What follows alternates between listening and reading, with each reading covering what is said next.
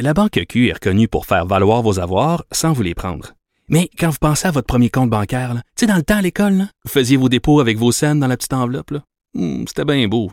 Mais avec le temps, ce vieux compte-là vous a coûté des milliers de dollars en frais, puis vous ne faites pas une scène d'intérêt. Avec la Banque Q, vous obtenez des intérêts élevés et aucun frais sur vos services bancaires courants. Autrement dit, ça fait pas mal plus de scènes dans votre enveloppe, ça. Banque Q. Faites valoir vos avoirs. Visitez banqueq.ca pour en savoir plus. Acheter une voiture usagée, ça peut être stressant, mais prenez une grande respiration. Et imaginez-vous avec un rapport d'historique de véhicule Carfax Canada qui peut vous signaler les accidents antérieurs, les rappels et plus encore. Carfax Canada. Achetez l'esprit tranquille. Mario Dumont.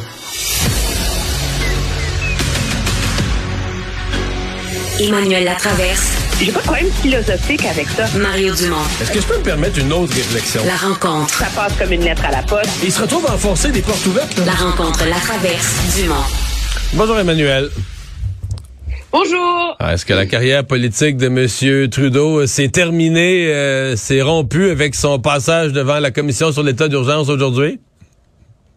Non, je pense pas. Je pense qu'au contraire, c'est une de ses meilleures euh, performances comme premier ministre. Si il maîtrisait tous les dossiers dont il parle avec la même maîtrise qu'il a affiché aujourd'hui euh, dans son témoignage et le même aplomb, euh, il serait pas mal plus haut dans les sondages. je pense. T'es pas d'accord, toi? Ouais, ouais, moi j'ai trouvé, euh, en tout cas, les- j'ai pas tout vu, j'étais en onde à certains moments, mais euh, moi j'ai trouvé qu'il était très solide, je disais sans farce, moi j'ai trouvé qu'il était euh, imperturbable. Il fournissait pas nécessairement toutes les réponses là, sur le fond aux questions cruciales, mais des fois les réponses sont pas là. Mais euh, à ce que j'ai vu, il a jamais paru déstabilisé à aucun moment de la journée. Là. Moi, ce qui me surprend, c'est que, si on dresse le bilan de la semaine, parce qu'on a vu M. Trudeau passer, on a vu ses ministres qui étaient au fait de ce dossier-là, c'est que on a énormément reproché au gouvernement d'être complètement dépassé, déconnecté euh, pendant cette crise-là. Mais quand tu les écoutes témoigner, tu dis, ben pourtant, ils, ils saisissaient les enjeux, ils préparaient les trucs, ils étaient au courant, ils avaient saisi le problème. C'est comme si il y a un décalage complet entre ce qu'ils disent qu'ils faisaient et qu'ils ont fait et ce qu'ils ont projeté à la population. Je pense que c'est ça qui explique en partie l'espèce d'état de crise dans lequel on s'est euh, retrouvé. Puis M. Trudeau a comme un peu mis le doigt dessus au début de son témoignage. Il dit, on était dans une situation où on manifestait contre le gouvernement fédéral, devant le gouvernement fédéral. Tout le monde a présumé que c'était au gouvernement fédéral de régler le problème. Il dit, on habite dans une fédération, là, il n'y a rien, des solutions qui re- relevaient de nous, là. Non, dire, les rues, les, police, les- les rues devant le Parlement, c'est la responsabilité de la ville d'Ottawa d'assurer le, le- le- la sécurité et le travail Alors, policier. là. c'est comme s'il s'est retrouvé qu'une patate chaude sur son bureau, mais qui n'était pas sa patate. Puis dans les faits, euh, on comprend surtout pourquoi Doug Ford n'a pas voulu aller témoigner puis est allé jusque devant les tribunaux pour ne pas témoigner, parce que ça devient, c'est évident que finalement on a laissé le gouvernement fédéral se débrouiller avec cette, ce- cette pression politique à régler une crise sur laquelle il ne pouvait pas agir. Puis moi, dans mon esprit, on peut avoir plein de débats sur la loi, le CRS, est-ce qu'ils ont passé le test, ils n'ont pas passé le test, est-ce que whatever. Finalement, là, c'est pour ça que le gouvernement il a invoqué la loi sur les mesures d'urgence. Là. C'est-à-dire, regarde, faut que ça arrête à un moment donné, là. Puis tant pis, on avisera, tu sais. Ouais. Euh, Est-ce que, parce que j'ai- raté un bout, il y a l'avocate du, euh, du, du convoi des camionneurs, est-ce que c'est... Parce qu'on se disait, ça allait peut-être être l'échange ou le, le contre-interrogatoire le plus serré de M. Trudeau. Est-ce que c'était le cas? Non, pas vraiment, parce que c'est comme si euh, c'est euh, c'est comme s'ils sont tellement pris dans leur propre logique qui qui est pas conspirationniste, mais qui est pas loin en vérité, à l'effet que le gouvernement a pas compris, puis que eux étaient des bonnes personnes qui sont persécutées, qu'ils ont pas euh, ils sont encore prisonniers de cette logique-là dans leurs interrogatoires, puis finalement qu'elle essayait de faire dire à M. Trudeau, c'est que le 13 février au soir, donc le dimanche avant qu'on invoque la loi sur les mesures d'urgence, au moment où objectivement M. Trudeau a commencé à se brancher, qu'il y avait, tu te rappelleras, une forme d'entente entre euh, le maire d'Ottawa, Jim Watson, et les camionneurs pour comment on enlève les camions de sur les rues résidentielles puis qu'on les mette sur la rue Wellington, tu sais. Et donc, elle voulait faire dire à M. Trudeau que de toute façon, la crise était en train d'être résolue et que ça, et que donc, il y avait plus de menaces et que ça ne justifiait pas un état de crise. Mais on peut avoir un débat là-dessus tant qu'on veut, là, mais je pense que dans l'esprit du public, en général, ça passe pas le test. Puis la réponse de M. Trudeau, elle est très facile, c'est de dire écoutez, le problème, là, c'est que peut-être qu'on était il y avait un début de voie de peut-être de sortie à Ottawa. Peut-être qu'au pont ambassadeur, on était en train de lever le blocus, puis qu'on a fini par le lever euh, dans la journée du 14. Mais dis-nous, toutes les informations qu'on avait, c'est que les manifestants à, à, à, Windsor, ben, ils allaient à Sarnia. Puis les manifestants à Coutts, ils allaient aller à Surrey. C'était comme un... puis on voulait pas entrer dans un jeu de chasse euh, du chat et de la souris avec les manifestants. Puis je pense que objectivement, c'est ça qui a convaincu le gouvernement. Donc, c'est par mesure préventive qu'il l'a fait. Hmm. Pour qu'une fois qu'on claire une situation, mais qu'on soit pas pris à en gérer une autre, tu sais, pour hmm. comme envoyer un signal fort.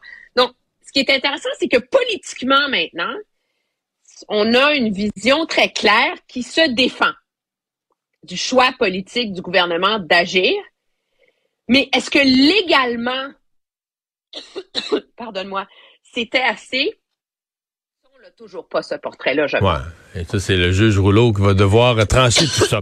Parlons de cette entente euh, qui est intervenue entre les partis. Ça fait drôle parce que c'est un peu difficile d'en parler pour les gens qui nous écoutent. Tu dis, ben là, s'il y a une entente, il y a une entente. Généralement, une entente, tout le monde est heureux et se serre la main. Mais là, tu as le Parti québécois qui signe l'entente, mais avec... Euh, c'est-à-dire que si le Parti québécois, le Parti québécois déteste l'entente, mais la signe parce que s'ils la signent pas, ils en font plus partie, puis ils vont être traités comme trois députés indépendants, puis ils n'auront plus aucun droit, puis ils n'auront plus aucun budget, ils n'auront plus rien pantoute. Fait qu'ils la signent de force, mais Paul Saint-Pierre Plamondon qui s'est retourné, qui a écrit un long texte sur son Facebook sur euh, euh, le, sentiment qu'il a d'être floué. Est-ce qu'il a raison, d'après toi, de se sentir floué? Oui, il a, il a raison de se sentir floué, mais il a tort de s'être imaginé qu'il ne serait pas floué. Oh, oui. Ah, ça, c'est une autre affaire. non, mais c'est le fond du problème. C'est que le PQ est entré dans ces négociations-là en s'imaginant que les autres partis allaient l'aider à corriger la distorsion du vote et qu'il pourrait obtenir un financement et une place à l'Assemblée nationale en termes de temps de parole représentatif du nombre de votes que le PQ euh, a obtenu, ce qui se défend puis qui est très légitime comme façon de voir euh, l'enjeu. Et dans les faits, tous les autres partis, ça leur sert, ça les sert de rester dans une logique que tu es financé puis tu as du temps de parole proportionnellement à ton nombre de sièges. Ouais, mais mais mais, mais Québec solidaire, eh, eh, ils ont négocié leur affaire pas à peu près là. Ils ont trois, trois questions par période des questions, deux points quelque chose millions de budget. C'est dire autant le PQ, euh, c'est comme retrouver un peu le, derrière sa paille puis euh, signer ce qu'il pouvait. Puis autant Québec solidaire, euh, ils ont bien négocié leurs affaires, là, pas à peu près. Lui, ben Gabriel Nadeau-Dubois, il sort, euh, il sort triomphal de ce Puis tu sais, il a été euh, sobre, on l'a pas entendu parler de tout ça. C'est un sujet qui a pas abordé sa place publique. Mais excuse-moi, il a pas tenté ses affaires avec les autres partis.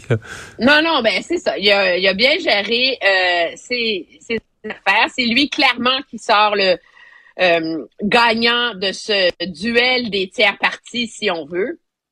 Mais en bout de ligne, M. Plamondon a bien fait de mener la bataille.